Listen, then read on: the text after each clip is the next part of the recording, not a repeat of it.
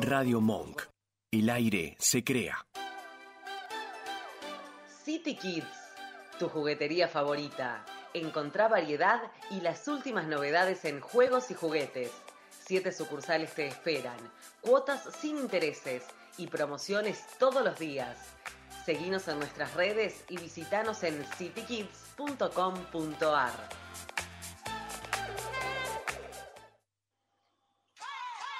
City Argentina. Ropa de mujeres, como vos y como yo. Somos una empresa familiar con más de 30 años dentro de la moda argentina. Mencionando el programa Cuenta conmigo para las sucursales de Palermo, en Avenida Santa Fe 3300 y en Belgrano, en Cabildo 2001 y en Cabildo 2427, tendrás un 15% de descuento y la posibilidad de recibir nuestro catálogo mayorista podés escribirnos a info.cityargentina.com o por WhatsApp al 11 68 00 3172.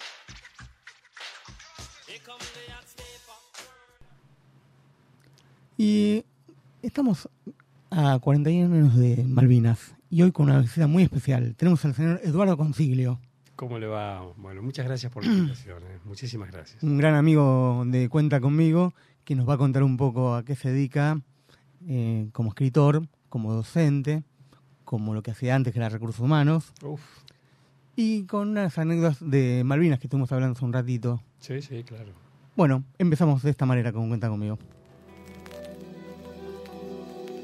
Tómate un café, sentate tranquilo, te presto el oído. Vos sos un amigo, sentate tranquilo, tenemos un tiempo. Asume Viola como nuevo presidente de la Junta Militar.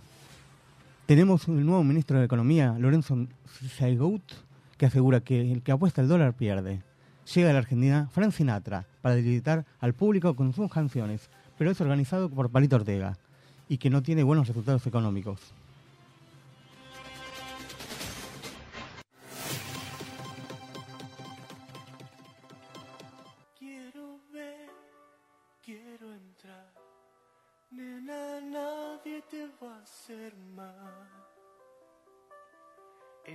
Excepto amarte.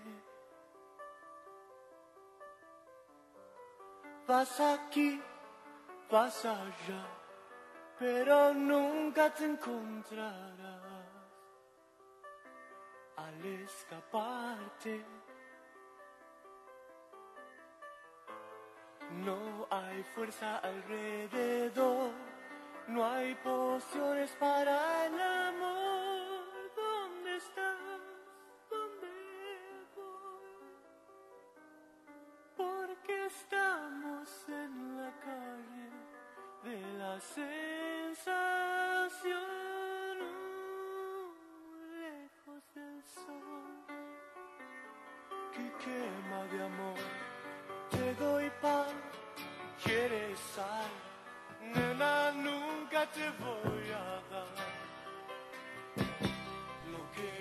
Vamos al hit.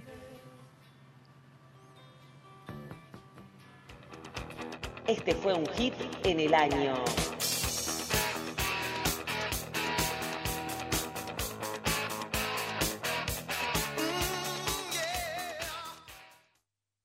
En el año 1981.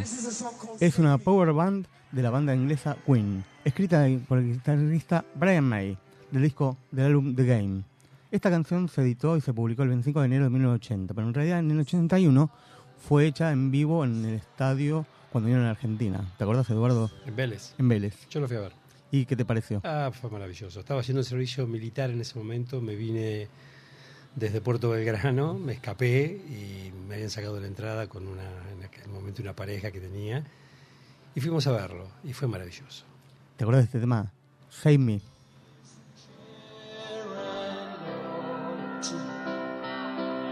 Nothing but a sham it seems.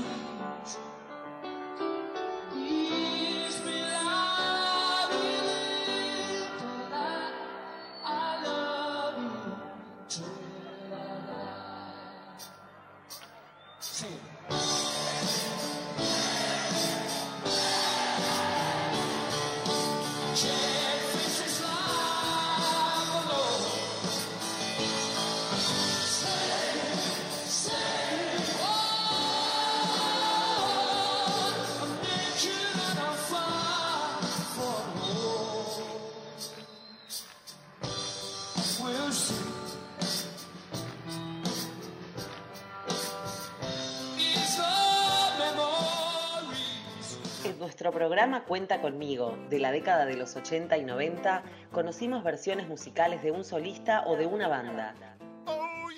Esta es la versión cover en Cuenta conmigo del tema...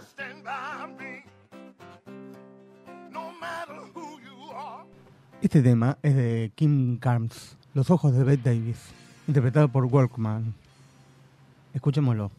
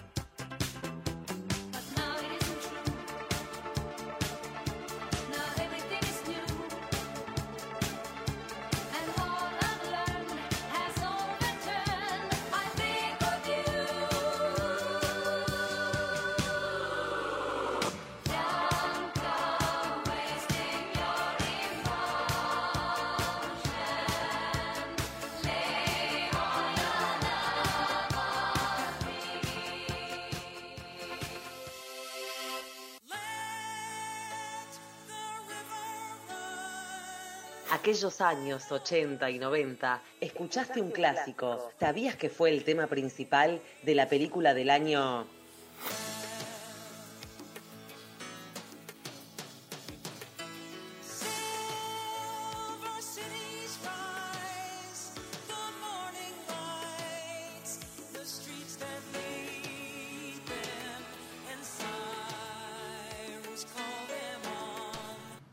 ¿Quién no conoció este año que estamos tratando en 1981, la película Indiana Jones, que tuvo una banda de sonido muy importante que en casi todas las sagas se sigue escuchando. Escuchémosla.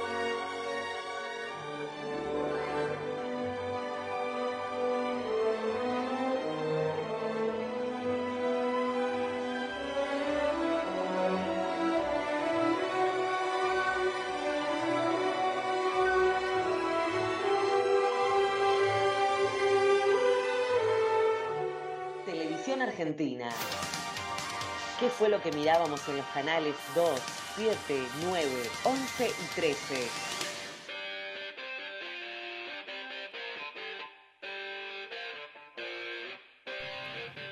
Este fue un prestigioso ciclo de documentales de la televisión argentina, producido por Artear, que mostraba didácticamente la diversidad natural y cultural de diferentes regiones de Argentina y de América del Sur. La aventura del hombre. Canal 13. Televisión. Presenta.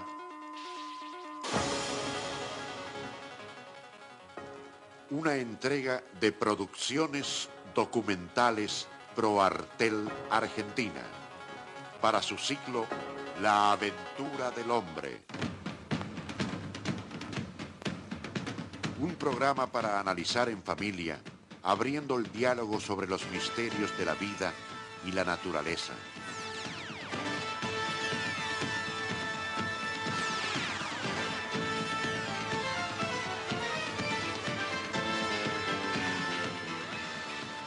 Hoy presentamos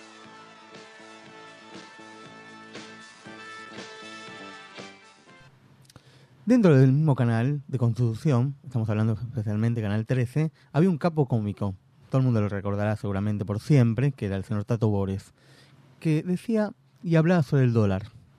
Tato Bores y la estabilidad con el dólar en Argentina.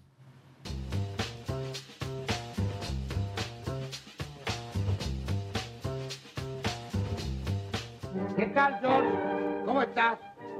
Y ahí andamos, Josecito. ¿Qué te pasa que te veo tan caído? ¿Qué te pasa? Preocupado por los problemas del mundo. Escúchame una cosa, ¿quiénes provocan los problemas del mundo? No, nosotros no, ¿eh? Nosotros solo controlamos que no se creen problemas que pongan en peligro la estabilidad mundial, que no perjudiquen al mundo libre. ¿Cuáles son los países que componen el mundo libre? Los países que componen el mundo libre son los que dependen de nosotros. Uy, se me escapó. Tarde en la ciudad, dólares, gente que viene y que va, dólares. Yo los compré a 7 mil dólares porque estaban por subir. Hablan del dolarazo. No, señor, dolorazo no, dolarazo. Para usted es un dolorazo, claro, sí, lo entiendo. Pero no solo para usted, es un dolor, se fijó los australes. Del otro lado del prócer, sí. Del lado de atrás, sí, señora, donde hay una señora. Esa que está con la antorcha. La imagen del progreso, sí. ¿A usted le parece que esa señora cada vez que aumenta el dólar la cara, ¿cómo le diría? La cara... La cara es como si estuvieran metiendo la antorcha en la reserva, señor. Señor. Ah, ¿a usted le parece lo mismo? En cambio, vio a Jorgito Washington en los verdes, señor. Tiene esa sonrisa cada vez más ancha. Yo que nunca fui gil, dólares, dije se va 15 mil dólares. En febrero compré dólares, ay Dios, cómo me ensarté. Cuando esa mañana fui a cargar nafta a los patines.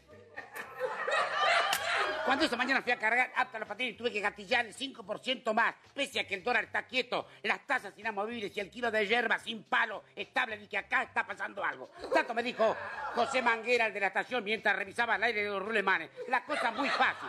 Yo le explico. Cuando sube el dólar aumenta la nafta, cuando baja el dólar aumenta la nafta. ¿Me explico? Pero ¿cómo te explicas? Te explicas fenómeno. O sea que no importa lo que pase, la nafta sube siempre. Pero cuando sube la nafta, sube el dólar, sube la tasa, sube la hierba, bate sin palo. Y es ahí donde sube también la nafta, dijo José Manguera. Porque vuelta la burra al trigo. ¿Por qué pasa esto, Tato? Pasa.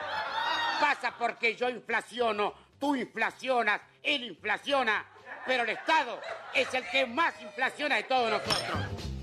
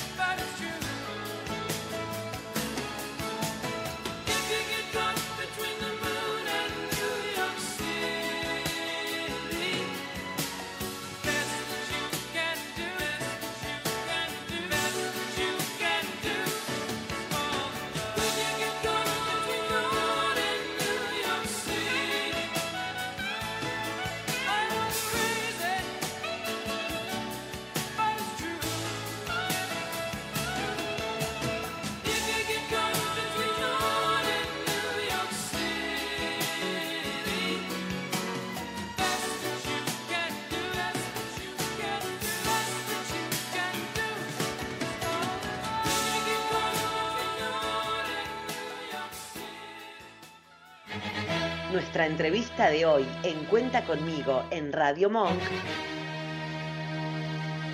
es con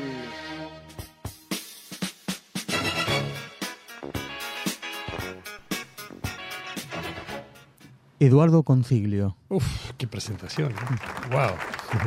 Muchas gracias. Muy buenas noches, Eduardo.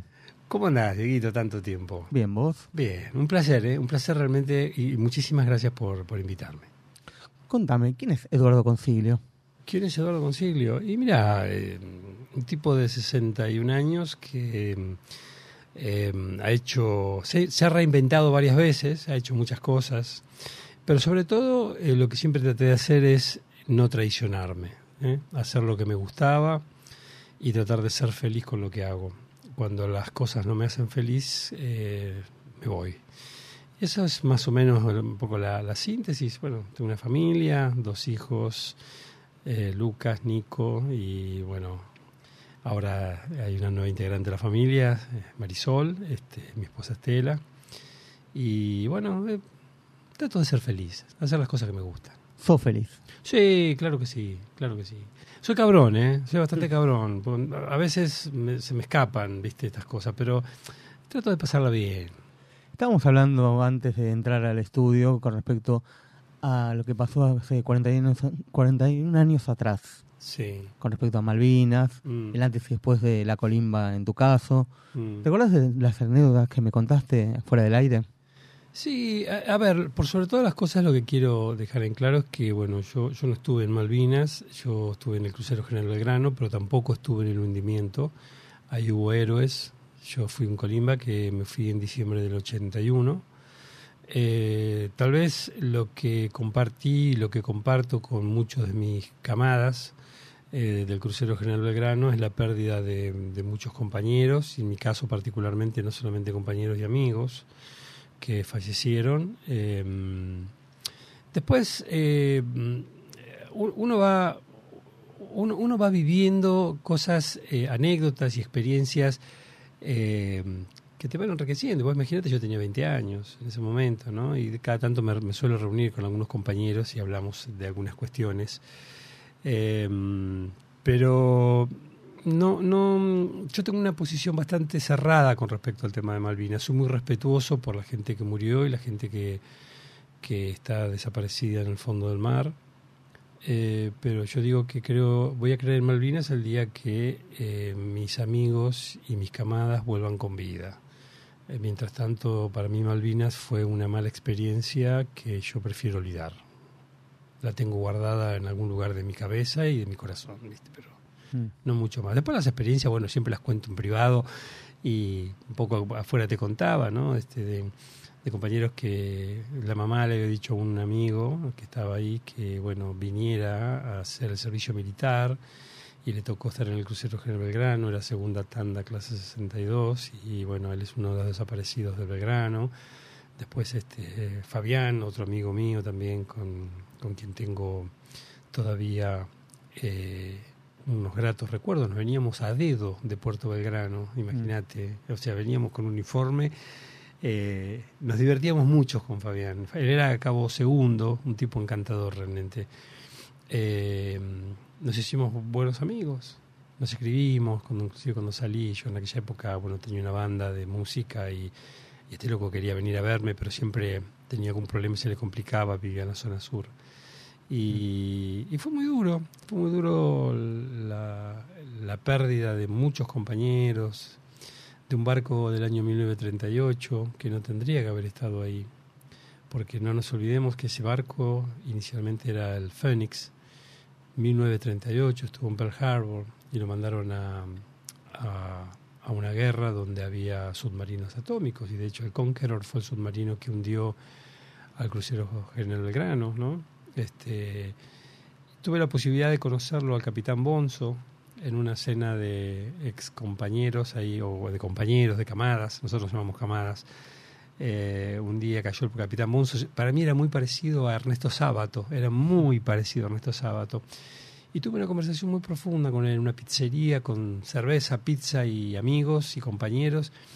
Y mm, las anécdotas que contó, las experiencias que contó, eh, Yo lo único que atiné a, a decirle en ese momento fue que le, agradecí por la gente que pudo traer con vida, más allá de aquellos que, que fallecieron, ¿no?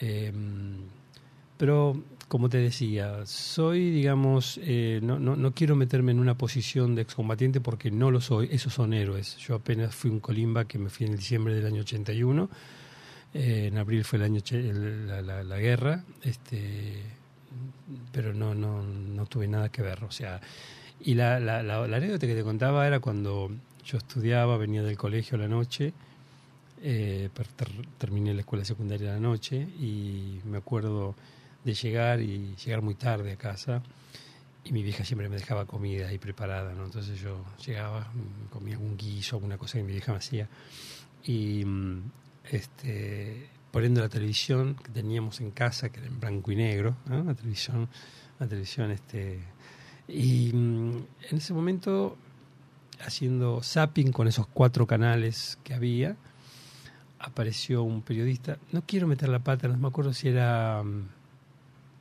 No, no, no quiero dar nombres, pero era un periodista que en ese Un momento... periodista que hablar sobre la, la gesta militar en Malvinas Sí, sí. dentro de un canal público que Sí. estaba en ese momento que puede ser Claro. Canal 7, Claro, claramente. y un, era Canal 7, claro, y aparte era un canal, imagínate, en una época donde todavía estaba el proceso militar, ¿no? Mm. Y mm, el tipo decía, yo me acuerdo que estaba cenando y de pronto eh, leyó un comunicado que había dado la Cancillería del Reino Unido, donde decía que sabían que había barcos que estaban yendo a, mm, a las Malvinas y que volvieran porque era un error lo que estaban haciendo, con términos más diplomáticos, pero lo estaban diciendo más o menos así. Y me acuerdo que mm, esto fue el día, el primero de abril, ¿eh? imagínate, el primero de abril a la noche. Mm. Y entonces me voy a, mi, a la pieza a ver a mi viejo y le digo, viejo, le digo, estamos por invadir Malvinas. Le digo, estamos todos locos. No, dice mi viejo, todos locos, no le dé bola, me dice, anda a dormir que mañana... te-". Bueno, me fui a dormir y al día siguiente me levanté y era una euforia, era una locura la calle, todo el mundo con bandera argentina, parecía un partido de fútbol.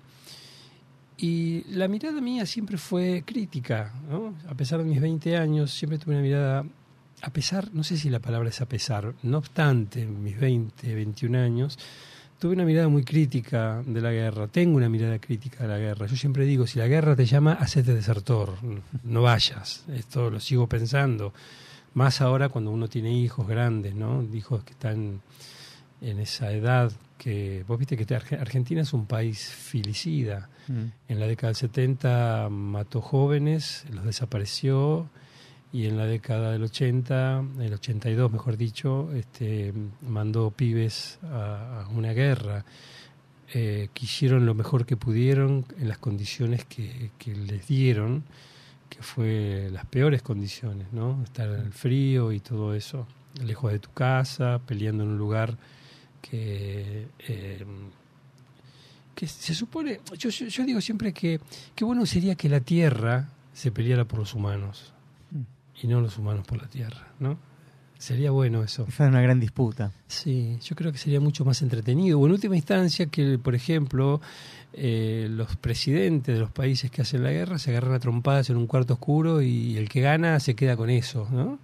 Entre ellos solos, entre dos personas. Claro, claro, claro. No mandar un montón de chicos a un lugar que. Porque en definitiva, cuando sos joven, sos carne de cañón, ¿no? Claro. Este, eh, y, y bueno, eh, esa es la, la- la anécdota, lo que más recuerdo eh, de haber visto eh, unos días antes. eh, donde se había reprimido a muchas personas, este, porque había habido una marcha en contra del general Galtieri, del asesino Galtieri.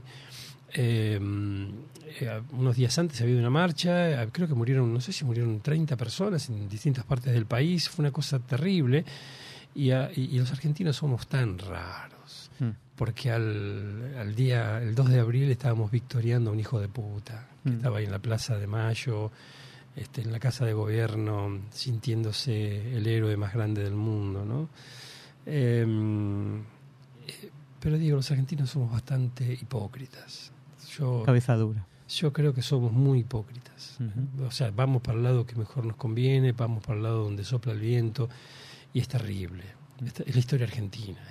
Pero bueno, em, por eso digo, como yo no creo en nada de eso, para mí, este, las cosas... Pasemos a otro ángulo de información porque vamos a hablar de un poquito claro. de todo. Dale, dale, dale. Después nos estabas contando hace un ratito que también tenías una banda de música, esa Sí. parte tuya. Ab a Eterno. Ava Eterno se. Uf, sí, hacíamos música con, con dos, este, con un amigo. Este, estábamos muy influenciados en esa época con toda la música del rock sinfónico y tratábamos de aproximarnos a algo parecido a eso.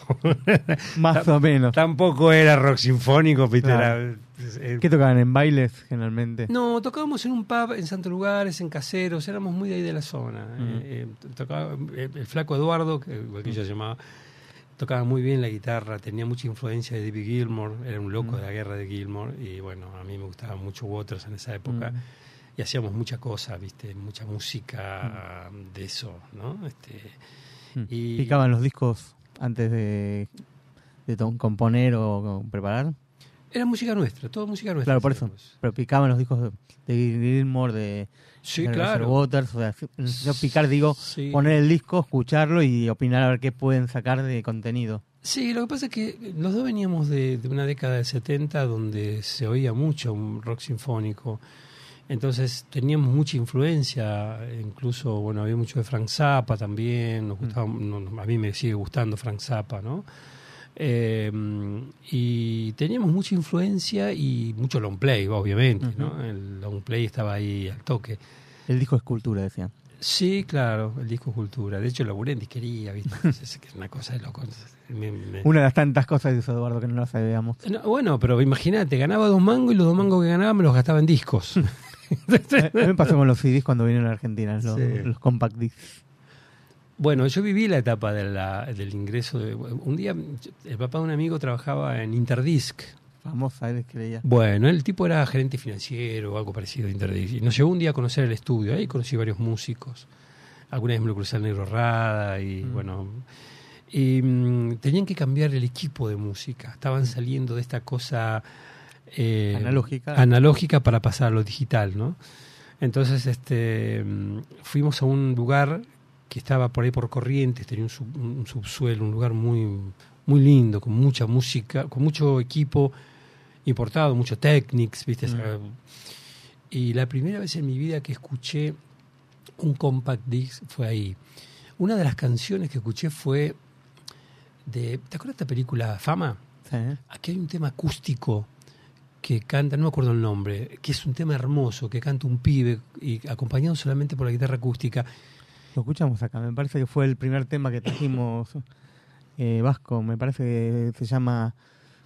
Eh, ah, fue el Perros en el aire. No me parece. Yo no me acuerdo. Lo que sí él me- cantaba, que era el rubiecito que cantaba con, con, Sí. de, de mal de amores con la otra chica. Sí, fue Bueno. el primer tema, uno de los primeros temas que trajimos en el programa, el primer programa nuestro. Bueno, ese tema yo lo había escuchado en long play y nunca le había prestado atención a la guitarra, a los cambios de, de tono en la guitarra. En el compact disc se, se escuchaba eh, cuando cambiaba de tono, el trasteo ese que pasaba de un tono a otro. Y yo me quedé sorprendido, imagínate, venía de, de- de long play, que era un sonido, fi- el long play, el sonido es- a mí me, me apasiona. Muy lindo, hasta el día de hoy sigue siendo muy Sí, lindo el long play. sí. Nada que ver con los cassettes, nada que ver, bueno. Los, los cassettes tenían un sonido ahí medio... de el, el silencio se Sí. escuchaba, se escuchaba el silencio en el cassette. Y aparte te ponía el separador de un tema a otro que es segunditos, ¿viste? Sí, La sí. parte blanquita, decíamos en nuestra época. Lo, lo que tenía de bueno el cassette es que vos te sentías poderoso porque podías grabar. Claro. ¿no? Entonces vos de pronto escuchabas este radio y había música, vos estabas preparado que cuando pasaba algo, eh, O propaganda o el locutor que te pisaba la cinta. Claro, ¿viste? Y así uno... De hecho tengo, tengo muchos... eh, todavía me quedaron por ahí algunos unos cuantos cassettes, discos, es- eh, CD también, y tengo long play también. Bueno. De hecho estoy en una etapa de... Somos recomponer. varios que nos gusta ese tipo de cosas vintage, que nos gusta guardar colecciones de Sí. cassette, de CDs y demás. Sí, claro, vos hablas de vintage. eh, o sea, yo todavía a mí me cuesta enten- eh, pensarlo en, en- en ese sentido, ¿no? En el sentido vintage. Pero está bien lo que decís, porque eh, hoy por hoy es vintage eso. Después de haber pasado, bueno, ya de música, de haber eh, eh, trabajado en una, en una disquería, Ah, después trabajaste también, vamos un poquito más adelante, con respecto a lo que trajimos ahora, a tu libro. sí. ¿Cómo lo hiciste? Vos trabajaste en recursos humanos. Yo trabajé 40 años en recursos humanos. Eh, pasé por las distintas áreas, conocí un montón de gente, trabajé en empresas de primera y trabajé en empresas de cuarta. ¿eh? Mm. Y este libro tiene un fundamento que está muy basado en, en las empresas de cuarta, digamos. Primero vamos a hablar de cuándo lo hiciste, para que la gente tenga conocimiento de cuándo lo, lo Sí, claro. Y arrancó esto en la pandemia. O sea, la pandemia empezó en el año 2020. Yo venía, en realidad venía trabajando 2015, había empezado a escribir una serie de cuentos que, viste cuando te peleas con los cuentos y los dejas ahí, después los volvés a retomar y decís, esto le falta un hilo conductor. Y de golpe un día me apareció ese hilo conductor que dejó de ser, dejó de llevarlo al lugar de la, del cuento y lo, lo- y lo metió en, en la novela. A mí no me gustan las novelas largas, me gustan más las novelas inglesas, que son novelas más cortas. Este libro tiene esta, esta estructura de, novela inglesa. Eh, y, a eso se le sumó un insomnio, venía con mucho mal dormir, me despertaba a las 2 de la mañana, me, dormía a las 6, me levantaba a las 7. Entonces, cuando me pasaba eso, me levantaba y no sabía qué hacer. Entonces, ¿qué hice un día? Empecé a buscar todo lo que había escrito y me puse a redactar o a reescribir lo que había estado haciendo, ¿no? Y fue muy interesante porque me, me surgieron cosas que yo no pensé que me podían aparecer. De hecho, la, historia, la, la novela era una descripción, era un narrador que estaba ahí, omnisciente, un narrador que estaba afuera, que sabía todo, pero a ese narrador omnisciente le faltaba el dato más importante, que eran los personajes. Entonces empezaron a aparecer personajes y los personajes les dieron una vida distinta. De hecho, transformaron la historia. La transformaron de una manera muy particular. Eh, no es un libro técnico de recursos humanos. No quise escribir un libro técnico. Hay mucha gente que lo hace mejor que yo. Yo no, no tengo ganas tampoco de hacerlo. Yo quise contar eh, una historia y ahí aparecen varias historias contadas por sus personajes. Eh, y los personajes son, son terribles, hay mucha cosa nefasta, mucha cosa que habla de, de la humanidad y de la, no sé si vale el término, de la deshumanidad de las personas, ¿no? Del, de cómo se, se manipula a las personas, a la gente. Pues fíjate qué dato interesante, porque yo empecé leyendo, empecé a, venderlo acá y lo vendí en, en Buenos Aires, amigos, conocidos, amigos de amigos, gente que no conocía. Y lo publiqué en formato mm, digital, porque tengo algunos amigos que viven afuera y me decían, che, loco, dice, mandalo en formato digital que yo lo quiero leer. Bueno, lo, lo hice en formato digital con otra editorial, con lo cual tuve que hacer una serie de reacomodaciones y una serie de cosas. Y mm, de golpe lo empezaron a comprar, no sé, Perú, Ecuador, Colo en Colombia, por ejemplo, hay una universidad mm, privada que me paga un fee mensual por, por, por el libro. ¿Por qué? Yo entiendo que hay mucha cuestión de negociación. Yo trabajé mucho en, en temas de negociación y hay mucho de eso ahí. De hecho, eh, hablo mucho de sindicalismo, me meto en terrenos, sin querer me metí en el terreno político, no era mi intención. Me metí en terrenos que yo no manejo en algunas cuestiones, ¿no? Este, que para mí eran novedosos. Eh, pero las relaciones humanas están en todo, en todo momento, eh, pasa por encima de todo lo que hay ahí las historias, ¿no? Este, y, es muy cómico porque yo cuento historias personales. Obviamente las historias personales están muy bien cuidadas en el sentido de que yo no, no, no menciono a qué empresa corresponde. Soy cuidadoso y respetuoso con eso. Pero sí rescaté, digamos que soy un, un, un rescatador, si vale el término, de, de historias y de anécdotas que están, creo que están bastante bien contadas. De hecho, estoy trabajando, hace rato que lo vengo haciendo, eh, tenía que haberlo terminado ya, y estoy en esa instancia de terminar la segunda parte del libro, porque el libro comienza eh, con, una historia y hablando de personajes, o los personajes cómo van este, eh, eh, modificando las historias. Pero en la segunda parte estoy metiéndome en el lugar de eh, donde allá aparece la pandemia, ¿eh? 2020, 2021. En 2021 lo publiqué en papel, de hecho pasé por una librería y retiré un- una copia que había quedado, por eso te la traje, porque te la, Muchas debí- gracias. te la debía. Esta muy, igual este libro, esta, esta, mm, esta versión, digamos, la fuimos modificando en formato digital. El formato digital tiene otras cosas que le fuimos metiendo que, que le fui metiendo en realidad, porque el libro es mío.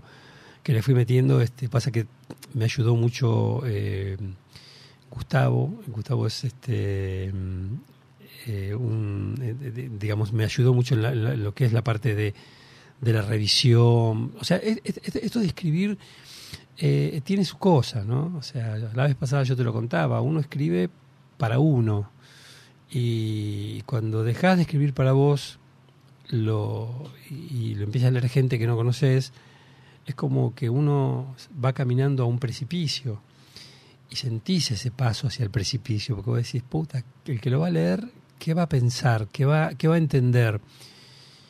Lo que puedo decir es que la mayor cantidad de gente que lo leyó, que fue mucha gente, que me hizo comentarios, me hicieron comentarios muy interesantes porque vieron cosas que yo no me había dado cuenta que, les había puesto. Cosas que uno por ahí, viste, en la, en la escritura diaria. Vos escribís que A más B más C y de pronto alguien dice, sí, está bien, pero A más B, en realidad más D, más J. Y vos te va, te va mostrando una, parte que vos no, no habías tenido en cuenta. Otras variantes. Otras variantes. Pero está bien que sea así. De hecho, yo siempre lo cuento esto con mis alumnos, este, lo, lo- lo he hablado mucho, siempre les digo, lean. Si alguien te dice, lee este libro que está bueno y habla de tal cosa, y vos lo lees y en realidad vos no lees una historia política, lees una historia de amor, no te sientas mal, porque es lo que vos leíste, lo que internamente te pasó a vos con ese libro, como te pasaba con un disco, cuando comprabas un long play, Génesis. Yo me acuerdo con Génesis, este, yo soy fanático de Génesis, y, de pronto eh, yo entendí otra cosa. Y mis amigos me decían, pero no, esto, fíjate, lo que la- el solo de guitarra, sí está bien, el solo de guitarra, pero yo entendí otra cosa. Y esto es lo rico que tiene. También pasa con Eric Clapton. Sí, claro, pasa con, con todos los músicos, con los guitarristas, con Cream, por ejemplo. Yo, a, a mí Cream es una banda que me apasiona, hablando de Clapton, ¿no? Y eh, a mí me pasó que Cream, yo entendí otra cosa, igual que con Frank Zappa. O sea, Frank Zappa eh, era un tipo que te hablaba con la guitarra y te decía cosas y bueno, ¿viste? cada uno entiende lo que quiere y no está mal. Está bárbaro que se entienda de esta forma. O sea, las historias están en todos lados. Las cosas se cuentan solas, solo hay que saber mirar, decía la canción. ¿no? Bueno, yo, yo creo que esas cosas funcionan de esa manera. A veces pasan a tu alrededor y no, no le das pelota o no te das cuenta. La vez pasada, no sé si lo he hablado con vos o con, con otra persona, hace algunos años tuve la oportunidad de, de ir a Córdoba a subir el Cerro Uritorco. ¿no? Lo subí tres veces. La primera vez llegué, fui solo. La segunda vez fui con mi hijo, que en ese momento tenía ocho años, Lucas. Y la tercera vez fui con toda mi familia y no llegué. La segunda vez tampoco llegué, porque mi hijo Lucas, cuando subíamos, en un momento me dijo, este viejo, dice, ya está, dice, quiero volver. Bueno, listo, volvemos. Pero a lo que voy es a esto. Cuando subí la primera vez, estaba tan ensimismado en querer llegar a la cima que no disfruté el camino. La segunda vez que no llegué a la cima, que fui con mi hijo, tenía ocho años, disfruté el camino, disfruté cada lugar que veíamos. No sé, desde pájaros, flores, eh, La fauna y la flora. Todo lo que aparecía, ¿no? Claro. No llegué, pero disfruté el camino. Y hoy lo que me pasa es eso, ¿no? O sea, desde hace algunos años estoy disfrutando el camino, trato de pensarlos desde ese lugar, no desde el querer llegar a un lugar. Sabes que eso mismo yo lo veo también que con los músicos o con los que hacemos arte, que disfrutamos de otra manera las cosas que tenemos y cómo las llevamos a cabo. Con, con otro contenido, con, con otra mirada, yo te diría. Sí, claro. Mm. Y la, la vida te va cambiando la mirada. O sea, eh, esto mirado desde todos los planos que quieras, desde el plano social, desde el plano psicológico y desde el plano, si querés, este, sexual. O sea, vos tenés una edad, los veintipico de años, y vas tan rápido por esta vida que no te das... Me, me ha pasado a mí. Yo, he, caminado tan rápido por la vida a los veintipico de años que este, no, no te das cuenta lo que va pasando a tu alrededor. Por ahí, cuando empezás a, a caminar un poco más lento, porque empezás a disfrutar un poco, o, o intentás entender o disfrutar las cosas que te pasan, es cuando empezás a disfrutar. Y también cuando empezás a separar y decís, no, esto no me interesa.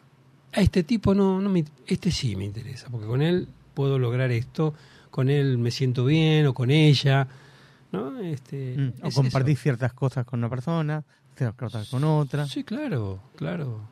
Mm. Es lo que me ha pasado con el laburo. ¿viste? El laburo en un momento de mi vida me di esta posibilidad de decir, ya está terminado eh, los recursos humanos. Los recursos humanos, hoy por hoy, eh, que es un poco también lo que habla mi libro, ¿no? Eh, está tomada por asalto por un grupo de personas, de pibes jóvenes, que metieron el marketing y que está fuera de lo que uno entendía que eran los recursos humanos. No sé si estaba bien o estaba mal. Yo particularmente tengo una discrepancia con la palabra recurso o con la definición recursos humanos. Alguna vez lo hablamos también. Por ahí me parece mucho más eh, adecuado hablar de capital humano, porque los recursos humanos, las personas no son recursos. Mm. Ya desde ahí estamos hablando mal, estamos entendiendo mal las cosas. ¿no? Bueno, este libro habla de eso. Habla de esta cuestión de cómo, habla, cómo vemos a las personas. ¿Las vemos como personas o como recursos? Y hay un personaje nefasto que es el dueño de una empresa, que es el tipo que es un es un personaje nefasto, que es el que le da describirlo un poquito.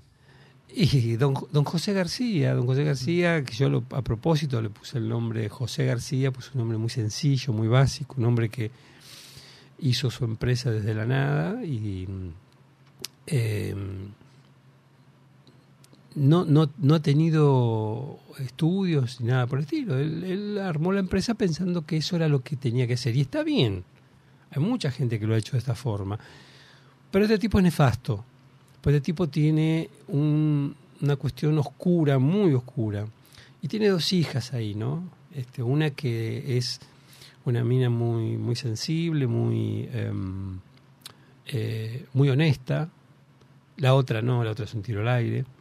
Y la, la, la, la- la hija honesta, que estudió afuera, que hizo estudios en Harvard y bla, bla, bla, quiere cambiar la empresa. Le quiere dar un formato mucho más eh, eh, humano.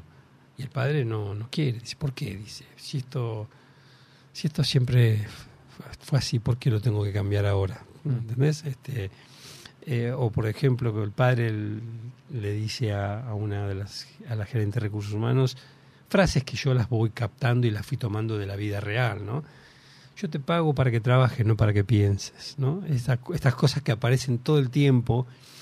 Este, O sea que con plata se puede resolver cualquier cosa, esa es la frase más común. Sí, pero hay una cuestión misógina, ¿no? Hay mucha misoginia en este, en este hombre, este hombre que le tiene miedo de envejecer, que tiene un cierto problema con el espejo. Bueno, aparecen muchos tips que metí de la locura que tenemos a veces las personas, los tocs que aparecen ahí, ¿viste? De las personas y que, bueno, lo- lo- digamos, siempre fui un observador de, de lo que pasaba a mi alrededor y, y- y creo que este libro hay un resumen, no puse todo. La segunda parte tiene mucho más todavía y la segunda parte va a terminar ahí porque después me quiero enfocar más en cuestiones pedagógicas que son las áreas, el área que hoy por hoy me, me Antes de irnos a eso, justamente, que te dedicas a la docencia y demás. Sí. Pasaste también por radio. Hiciste programas de radio. Sí, claro. Contanos un poquito de esa experiencia. Oh, pal- eh, Palabras Salvajes. Palabras Salvajes fue un programa que duró como 12, 12 o 13 años. Estuve mm, en distintas emisoras. Em, fue una experiencia linda porque cuando arranqué con el programa iba a estar con un amigo que el último día, el día anterior a empezar el programa, me dijo, mira, me abro. No, y yo ya tenía todo, había hecho las artísticas, había hecho todo. Entonces dije, bueno, ya estoy, no puedo ahora tirarme para atrás. Entonces me puse a hacer radio. Y ahí fue cuando aparecieron algunos compañeros de la escuela secundaria, empezamos a hablar y lo llamé al pollo, el pollo de ideo, que vino y le, dio, le dio su, perfil a lo que él hacía. Después apareció Jimena, bueno, aparecieron un grupo enorme de gente, no quiero nombrarlos porque son muchos y la verdad que me voy a olvidar de algunos, yo soy un desvolado y no quiero quedar mal con, todos. Pero eh, la Tana, la Tana también hizo un... La Tana es, ha hecho un trabajo excelente. Este, mm, con la Tana fue muy curiosa porque ella le encanta la cocina, ¿viste? Entonces, un día le dije, quería hablar de dar recetas. Le dije, da recetas, sí, pero conté historias. Porque nos- lo, lo lindo de, de- de- de- de esto es contar historias, que la gente te escuche y se enganche. Y empezó a contar historias sobre las recetas. Y era fabuloso. Yo me, me quedaba encantado escuchando a la, la Tana. Realmente, igual que mm, Osvaldo también, Leandro. Leandro estuvo conmigo después un tiempo, hace poquito estuve charlando con él. con- En otra radio col- colega. Sí, sí, pero fue, fue interesante porque trabajamos mucho haciendo, mm, eh, haciendo un programa que salía los sábados a la mañana, eh, que tenía una estructura. Yo había armado una estructura que, mm, que a mí me parecía que, era adecuada porque siempre traté de darle vuelo a toda la gente que trabajaba conmigo, ¿viste? que cada uno mostrara lo mejor que podía hacer. Y de hecho cada uno hacía cosas muy buenas, ¿viste? Este, pero bueno, es, es, es lo que a mí me gusta, ¿no? Darle vuelo a la gente. Cuando la gente vuela, hace cosas buenas y bueno, y, y todos crecemos. Esa es un poco mi idea, ¿no? El trabajo en equipo, hay un muy buen laburo en equipo.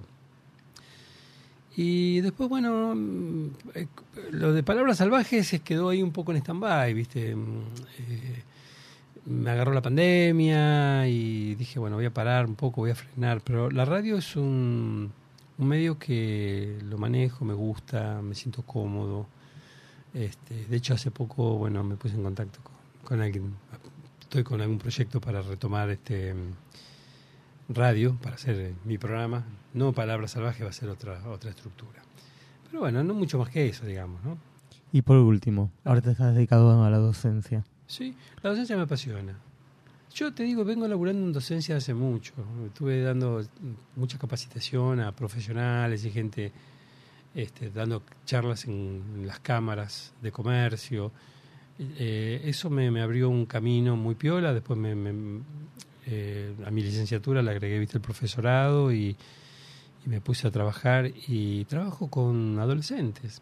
Son maravillosos. No sabes la capacidad, lo hermoso que son los pibes. Las cosas que las cosas que sacan. O sea, yo creo que lo peor que nos puede pasar a nosotros como docentes es pensar que los chicos no entienden nada. Eso es un error gravísimo. Los pibes entienden todo. Simplemente que ellos tienen otros tiempos, son vagos. ¿eh? Ahí yo siempre les digo, ustedes son vagos. No, es que no, es que les falta capacidad, son vagos. Pero bueno, hay un trabajo de, de mucho mm, de mucho intentar sacar lo mejor de ellos para que puedan mostrarse y que puedan hacer cosas. ¿no? Les hago escribir mucho. De hecho, estoy trabajando con, justamente, como profe de lengua, literatura y teorías de la comunicación. En la escuela pública estoy. La escuela pública es hermosa. Ahí se, hace mucho, se trabaja mucho. Se puede hacer mucho, ¿sí? Este, y mm, hay todo por hacer, yo creo, en la escuela pública. ¿No? Por ahí escuela privada, yo no, no trabajé nunca en escuela privada. Me, me eduqué en, la- en- instituciones privadas por ahí, pero mm, como profe todavía no me metí en escuelas privadas. Pero sí me gusta mucho la, la educación pública, es maravillosa. Bueno, Edu, te agradecemos mucho esta entrevista Muchísimas gracias. y dejamos por este programa el día de hoy en Cuenta conmigo. Hicimos un llamado. Eh, hay dos mensajitos, uno de Ingrid diciendo muy bueno el programa de hoy y un saludo especial para Eduardo Concilio de parte de la familia Aldref de Villa Crespo y también en el, a través del canal de YouTube de Radio Monk de Fer, excelente entrevista y maravilloso el invitado. Muchísimas gracias. eh. Muchas gracias. Bueno, será hasta el próximo lunes en Cuenta conmigo. Chau, chau. City Argentina. Ropa de mujeres, como vos y como yo. Somos una empresa familiar con más de 30 años dentro de la moda argentina. Mencionando el programa Cuenta conmigo para las sucursales de Palermo, en Avenida Santa Fe 3300 y en Belgrano, en Cabildo 2001 y en Cabildo 2427, tendrás un 15% de descuento y la posibilidad de recibir nuestro catálogo mayorista. Podés escribirnos a info.cityargentina.com o por WhatsApp al 11 68 00 3172.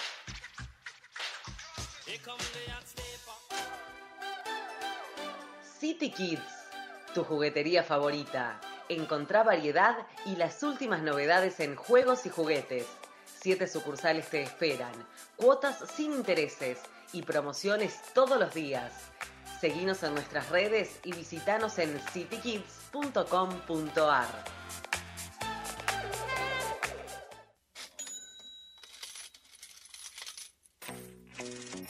Si ofreces un servicio, sos profesional o tenés un comercio y te gustaría poner un aviso en el programa Cuenta conmigo, comunicate por nuestras redes en arroba cuenta conmigo 03 o al 11 34 52 17 96.